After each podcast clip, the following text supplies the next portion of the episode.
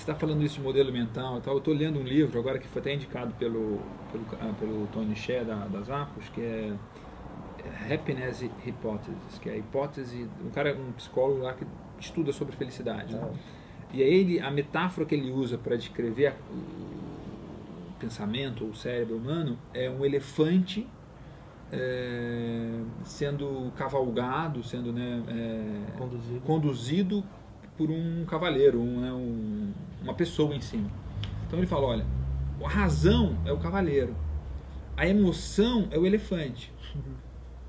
O, o cavaleiro está controlando, mas se o elefante quiser ir para um lado Ah, e o cavaleiro quiser ir para outro, vai para o lado que o elefante decidir. sem dúvida. Se o elefante tiver com medo de ali, não tem o que fazer que vai fazer ir para aquele, não sei para aquele caminho.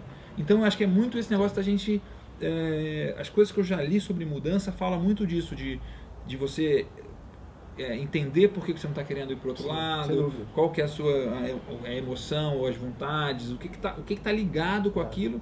E as coisas que eu já consegui mudar foi quando eu consegui entender tipo o que estava me travando é, que não é mais tipo é, chicotear mais o elefante ou colocar mais espora no elefante para ver se ele vai para lá. Se ele tiver com medo, ele não quiser ir, não vai. né? Isso é uma coisa que muita gente parece que sugere o contrário. Não, vai na força bruta. Não, Não, a força vai. bruta não vai virar. Né? É claro que assim, você, se você pegar psicologia, você tem, a, a- você tem uma fobia. Então, uma das formas de tratamento de fobias é você ser exposto à fobia aos pouquinhos para você ir criando confiança. Mas o, o, o que eu vejo hoje, principalmente nessa, nesse assunto de procrastinação, é o nosso cérebro ele procrastina até a última hora, por causa do mindset que foi criado na infância. Então, o que, que eu digo? Se as coisas fossem urgentes de verdade, você faria. Por exemplo, vamos falar do inglês, que é uma coisa que muita gente procrastina em inglês ou academia. Por que, que você não vai no inglês não vai na academia? Porque o teu cérebro foi treinado a fazer o seguinte, putz, deixa pra lá, não vai morrer se não fizer, sabe? Então você, você Não deixa. vai morrer se não fizer, é bem isso. Acho que é um É. é cérebro instintivo. Instintivo mesmo. mindset da urgência. Agora, se o teu médico virar pra você e falar o seguinte, meu, seu exame saiu, eu tenho uma péssima notícia pra você. Se você não fizer esporte três vezes por semana, você vai morrer em um A mês. partir de hoje, né? Então, Morrer em um mas mês. O cara começa a fazer. Christian, uma das coisas que mais tem me incomodado é, em relação à produtividade, talvez é o que mais tem me incomodado é quando eu não consigo ser produtivo, é que a maneira legal de falar o cara é desorganizado é falar que ele é criativo, né? É, o que, que tem de diferente em gestão do tempo para pessoas criativas?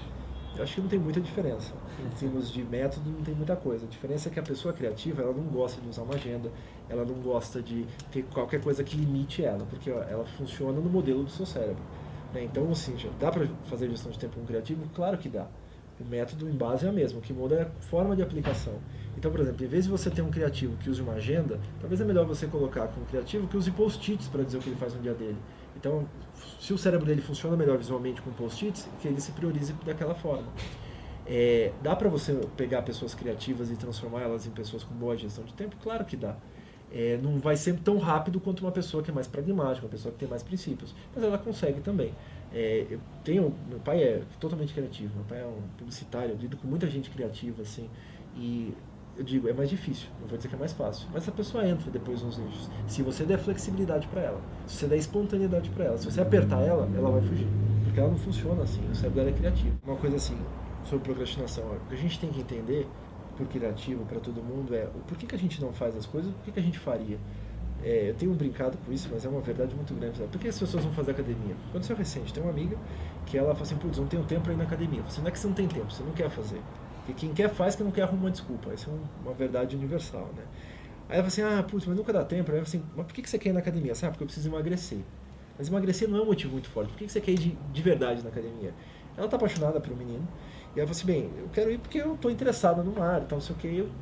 Aí eu falei assim, então beleza, então você vai trocar na sua agenda. Em vez de colocar assim, academia das 20 às 21, você vai colocar assim, Mário das 20 às 21.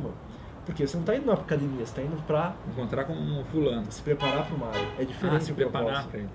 Então assim, bota o objetivo, o que, que você quer? Por que, que você quer ir na aula de inglês? Não é porque você quer falar inglês. Porque talvez você queira uma promoção, queira trabalhar numa empresa no exterior. Então Você assim, queira morar fora, né? descubra o porquê das coisas. É a, o boa objetivo pergunta por trás do objetivo. Por que, que eu quero isso de verdade? Se você Legal. não achar, você vai procrastinar. Agora, quando você acha, você tem que botar relevância nisso. E aí você vai descobrir o seguinte, que a maioria das coisas que você não faz, não tem um porquê que você quer fazer. E é por isso que você não faz. Simples assim. É, eu, várias vezes que eu comecei a procrastinar, por que, que eu quero isso? Por que eu quero isso? Às vezes não tinha um porquê. Eu estava escrevendo um livro que a editora me pediu, até te convidei e tal, sobre dicas. Então, não sei o que, aí eu, aquele livro começou a enrolar. Aí eu procrastinei também as dicas. né? Então, todo mundo. E eu falei, eu não quero escrever isso. Eu sempre procrastinava aquele negócio. Por que, que eu quero esse livro? Ah, porque a editora me pediu, tal, não sei o quê. Eu não quero esse livro. Eu não queria fazer aquele livro. Eu não fiz aquele livro. Não tinha um porquê eu fazer. Então, se não tem um porquê eu fazer, eu não vou botar minha energia nisso. Não vou fazer porque alguém me pediu, porque... Hum. Não vou. Cancelei o contrato, falei assim, olha, eu não vou fazer esse livro. Posso fazer um outro que eu tô mais afim de fazer. Então, tem um outro que eu tô escrevendo agora que tá fluindo com uma beleza. Por quê? Porque é um assunto novo, assunto gostoso, um assunto que estou pesquisando, que eu estou lendo muito para aprender sobre isso. Então, me motivou. Então, assim, se não tiver um porquê, você não vai fazer. Aliás, falando em livro, a gente falou acho que no primeiro episódio do, do Man the Arena, né?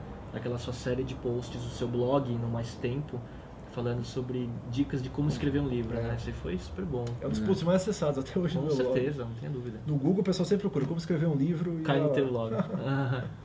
Pessoal, esse é o Man in the Arena, um vídeo podcast produzido por mim, que eu sou o Miguel Cavalcante e o Léo Cuba. né? Hoje a gente teve a presença ilustre e organizada e produtiva do nosso amigo Christian Barbosa. né? Obrigado, Christian. Obrigado às pessoas que comentaram, participaram, deram sugestões aí via e-mail, via Twitter, via Facebook. É, e a gente queria que você falasse aí quais. Primeiro, falasse para o pessoal quais são os livros que você já tem publicado. O Christian tem quatro livros publicados. É, inclusive, ele falou que vai né, dar um livro de cada dos quatro para sortear aí para os fãs do Facebook e tudo mais. Obrigado por isso. Contar um pouquinho sobre esses livros e contar aí o que, que você tem de novidade pela frente. O que que... Beleza, vamos lá. As novidades merece um programa inteiro, né? É. Bem, é, tenho quatro livros publicados. Primeiro, parabéns para vocês pelo programa. Do caramba, eu acreditei muito no Mandarin desde a primeira edição. Gostei do Lembro. formato, a forma como vocês fazem. Vocês estão prontos aí para fazer um grande hit na internet brasileira com esse formato. Legal. Eu tenho Obrigado. quatro livros. Eu tenho o Tríade do Tempo, que foi onde tudo nasceu. E eu falo para as pessoas, ó, tem o Tríade de 2004 e o Tríade de 2009. 2004 você queima. Porque o 2004 eu me baseava Pô, foi que eu muito... li, cara. Não, tá tudo errado. Não, não é que tá tudo errado, é que assim, antes eu não tinha base. Hoje o Neotríade é uma base estatística gigantesca. Então hoje eu tenho muitas coisas que eu falo hoje, não é de Evoluiu, teorias né? passadas ou de achismo. Hoje eu falo baseado em estatística, tipo como priorizar o dia, como planejar e tal, em função de matemática. Coisas que até eu não acreditava, que eu achava que não tinha nada a ver, a estatística provou que não. É assim que faz, é assim que dá resultado e aplicar você vai ter que vai, vai dar resultado. Então tem o Tríade do Tempo, que é o começo de tudo. Depois tem o Você Dona do Seu Tempo, que é gestão de tempo para mulheres, então ele uma pesquisa em cima disso. Tem o Estou em Reunião, que é um- a metodologia da Tríade para gestão de reuniões, como reduzir, como melhorar o seu processo de condução de reuniões. E o último foi o Mais Tempo Mais Dinheiro, com o Serbase, que é um cara que eu admiro pra caramba, um grande, é, uma pessoa assim de valores. Ele fala, faz o que fala. Acho que a gente não pode ser ator, a gente tem que ver aquilo que a gente. Se vocês pegarem meu e-mail ali, vai estar sob controle, minhas tarefas são sob controle, porque a gente não pode ser ator, a gente tem que ver aquilo que a gente está pregando, senão virou uma mentira, como eu vi muitas vezes a própria gestão de tempo, gente mentindo lá na frente de coisas que faziam e não faziam. Então é isso. Novidades. tem bastante coisa aí. Eu vou. Tem dois programas aí para estrear, um para web, um para TV. Então, nessa linha de produtividade, já estamos é, preparando. Tem o blog na Você SA, que tá para sair agora, acho que mais uma semana, duas, deve estar no É, ar. que legal. E vai ser um blog com vídeo, então vai ser uma coisa bacana. A gente vai fazer um. um- já vou contar porque já está tudo agendado, já está feito. é o Agenda do CEO. Então eu estou entrevistando CEOs aí das principais empresas do Brasil, das mil maiores empresas do Brasil, para perguntar o que, que eles fizeram para chegar lá, como que é a agenda deles, como que eles equilibram vida pessoal e vida profissional. Que legal, hein? Então o primeiro episódio está saindo no comecinho aí de setembro, a gente já gravou Então, alguns. um, um é, rojão. de, de- E, cara, é um aprendizado. Quando eu tô aprendendo com esses caras, nenhum MBA faria eu aprender.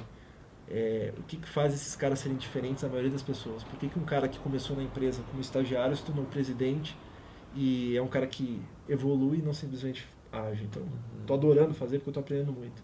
E vai veicular por onde?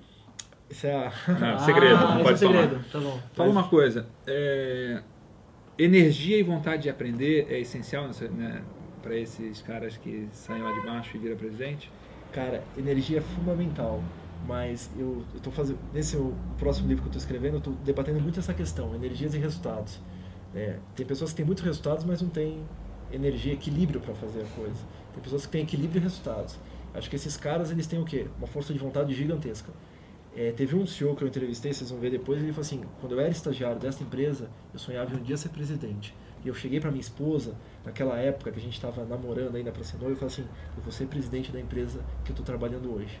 Que esse cara ficou 18 anos na empresa para chegar à presidência. Então, assim, tem cases bem interessantes. É, espero que na edição isso conte um pouquinho dessa história, mas sem dúvida tem energia, tem uma persistência, tem vontade. Esses caras, assim, quando tem um obstáculo, eles entendem que, ok, tem um problema, vão lá e resolvem, não ficam reclamando, dizendo que não dá. Não Acho é que essa é a vítima. grande, não é vítima, são, tem o controle da vida deles. Que legal. Vamos Bem bacana, aguardar aí bem a- o lançamento, né? Maravilha.